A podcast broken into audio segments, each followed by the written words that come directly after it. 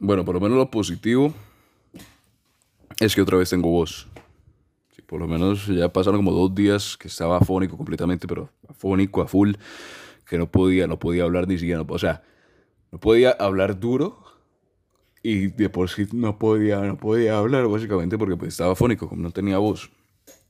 Pero ya pasaron dos días y ya otra vez tengo, tengo ahí la, el registro, va volviendo. Todavía está esa, esa maluquera, pero pues ahí vamos. El caso, sí, hablando de recuperar, siempre haciendo estos, estos encuadres, hay algo que... No mentira, recuperar no, pero sí salvar. Salvar, yo creo que salvaron a James Bond.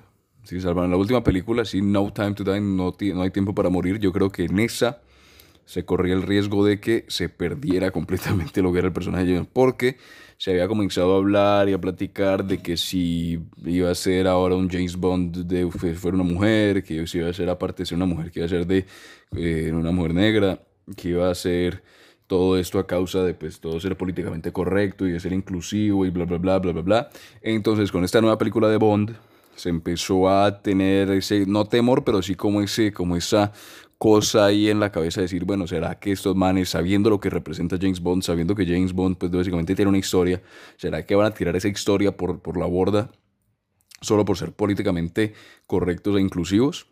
E incluso Bond, el propio Bond, pues no Bond, pero pues digamos Daniel Craig, el actor, había salido, había dicho que él no le parecía que, digamos, por ser políticamente correcto, debieran darle el papel a una mujer negra o, o a blanca o amarilla o roja o lo que sea, sino que si se quería ser inclusivamente, se quería ser políticamente inclusivo, pues digamos que fuesen, creasen un papel desde cero, consiguieran que tuviera la repercusión que tiene James Bond y de alguna manera tiene más prestigio porque pudieron hacer algo desde cero que tuviera la importancia que tiene un James Bond. Entonces, básicamente, obviamente estoy parafraseando lo que dijo, lo que dijo Daniel Craig, pero él comentaba que no estaba a favor de que, de que se le diera el papel de James Bond como tal a, a, una mujer porque pues básicamente cambia completamente lo que había sido James Bond a lo largo de los años y lo que representa básicamente James Bond.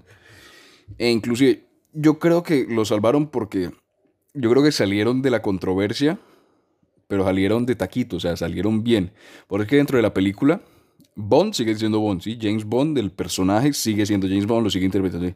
Pero la mujer, sí, la mujer que al final sí hubo una mujer de color o negra, digamos la mujer negra, en, en la película, a ella se le dio el papel de 007, ¿sí?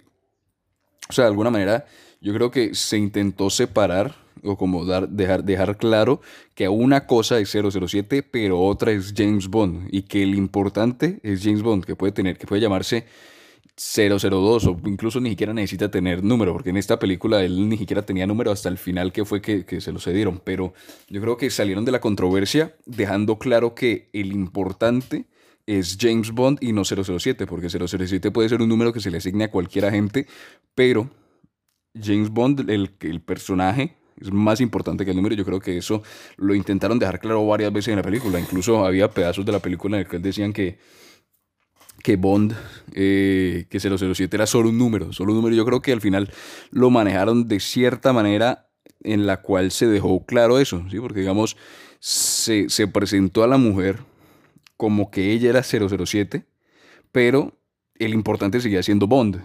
Porque la película, más allá de las películas llamarse 007, uno va a ver a 007, la gente James Bond, que James Bond es, es, es la personificación y es, es el, realmente el, el, lo que importa dentro de esa película. ¿Me entiendes?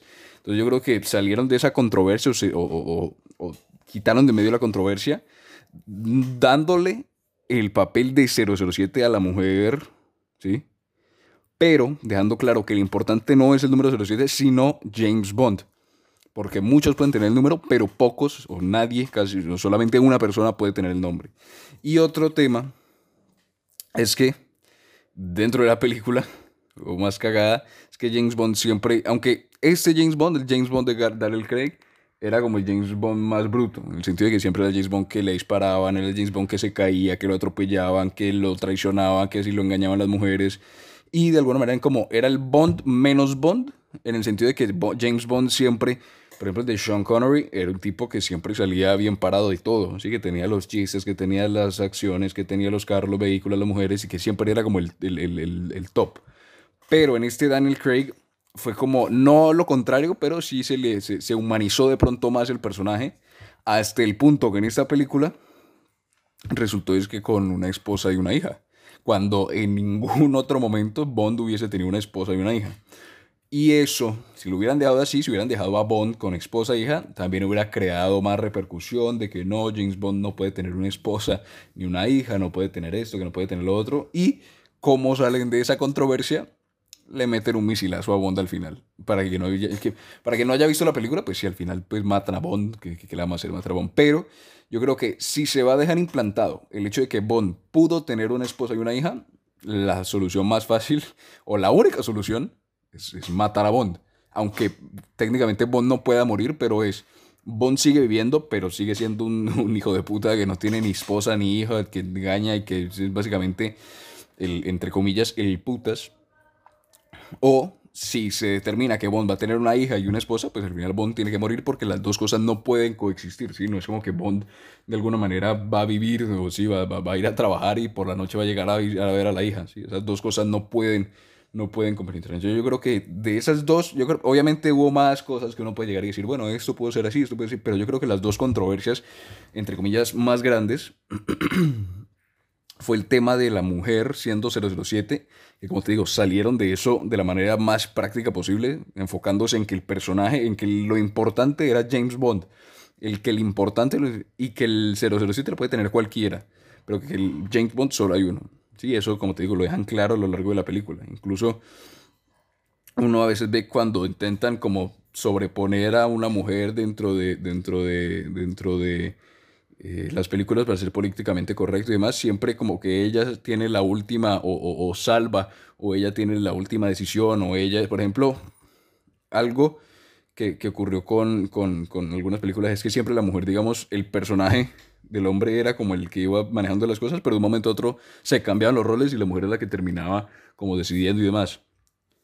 Que obviamente eso se veía más forzado. Hay otros casos en los que no se ve forzado, por ejemplo en el, caso de Mad Max, al final Furiosa, durante toda la película lleva ese rol de dirigente y pues queda bien, ¿sí? no, no queda forzado el hecho de decir, bueno, esta película es política. Y aparte uno piensa en Mad Max y no piensa en que no, esta película fue forzada por ser políticamente. No, al final el personaje quedó bien aparte porque fue actuado por, por, por, de muy buena manera.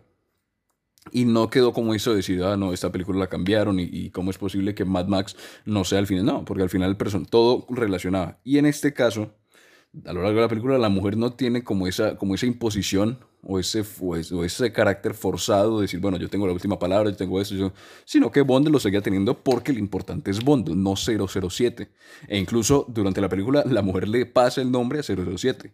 Entonces, como de alguna manera dejaron eso claro. Y en el otro caso era lo de matar a Bond, ¿sí? Que obviamente Bond, no puedes matar a Bond, pero si no matas a Bond, pero lo dejas con una esposa y una hija, pues ahí tenés otra controversia. Entonces, si lo vas a dar una esposa y una hija, tienes que matar a Bond. O no le des una esposa a una hija. O sea, porque no pueden coexistir ambas cosas. Porque Bond, no, no, no, no, no, no el personaje como tal, el personaje, porque Bond al final puede tener, pero puede tener 1500 niños a lo largo del mundo con mujeres que ha costado y demás. Pero Realmente las dos cosas no pueden coexistir, no pueden coexistir. Y por eso te digo que este Bond de Daniel Craig fue el que se salió de pronto o el, como te digo, el más humanizado, el que a lo mejor cometía no más errores, pero sí el que de pronto, como te digo, lo atropellaban, le disparaban, le pegaban, lo capturaban, eh, lo, lo, traicionaban, lo traicionaban las mujeres, mientras que, pues, digamos, Bond siempre fue lo contrario, como el tipo que no se equivoca, el tipo que no hace errores, el tipo que siempre sale, el tipo que no le dispara, el que no le da las balas, el tipo que básicamente puede parar enfrente de un misil y el misil le pasa por el lado. O sea, esa era la visión que se tenía antes de Bond. Pero este Bond de Daniel Craig, yo creo que fue como el menos Bond de todos, pero aún así el más humanizado y el que más de pronto pudo llegar a, a normalizarse sin perder la característica de ser un agente secreto y pues tener toda la fantasía que viene con eso y tener que si salta de edificios, que si maneja todo, que si a cada rato está borracho tomando martinis, o incluso en este tomaba más que martinis, tomaba whisky, o si se acuesta con 1500 mujeres también. Pero, pero yo creo que para la controversia que hubo, sí, para la controversia que hubo, por un lado la manejaron bien. La manejaron bien porque, como, como está todo ahorita, se dice la mínima cosa posible y ya todo el mundo se jodió, queda supuestamente cancelado, que no puede hacer nada. Pero estos manes pudieron manejarlo de buena manera Y ya dentro de la película le dieron solución rápida al tema de Bond y todo salió relativamente bien. Entonces, yo creo que Bond pasó la prueba, pasó, pasó esa prueba de, de, bueno, soy James Bond y, a mí nadie, nadie, nadie me toca. Sí, nadie, nadie, nadie me viene a decir a mí cómo tengo que ser yo en las películas. Obviamente esto es hablando en tema figurado. Sí, James Bond no es una persona real, sí es un maldito personaje de película, pero que se entienda la, analogía. El caso es que mataron a Bond, lo cual también de alguna manera pues era la última película de Craig, iba a venir después otro Bond, iba, entonces como que se le da un final a todo este periodo de Daniel Craig, que fue uno de los mejores, a mi parecer.